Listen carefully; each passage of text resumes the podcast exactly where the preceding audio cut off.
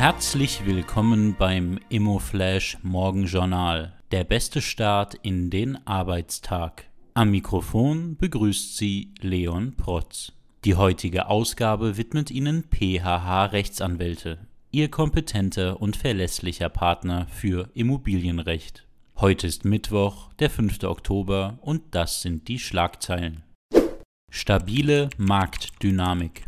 Laut dem Wohnimmobilienmarktbericht Deutschland von Engel und Völkers besteht in Deutschland trotz Inflation und Kaufzurückhaltung weiterhin eine stabile Marktdynamik. Sehr gute Lagen sind noch immer von einem Nachfrageüberhang geprägt.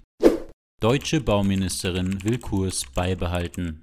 Die deutsche Bauministerin Clara Gewitz will am Ziel von 400.000 neuen Wohnungen pro Jahr festhalten. Das teilte sie auf der Expo Real in München mit. Ziel sei eine höhere Produktivität im Wohnungsbau. Die spannendste Meldung heute. Novum sichert sich Hotelprojekte.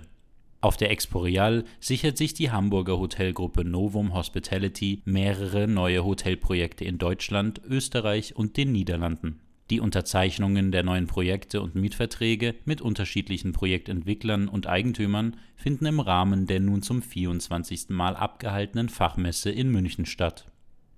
Das waren die wichtigsten Informationen zum Tagesbeginn. Mehr dazu und was die Branche heute sonst noch bewegen wird, erfahren Sie wie gewohnt ab 14 Uhr auf immoflash.at.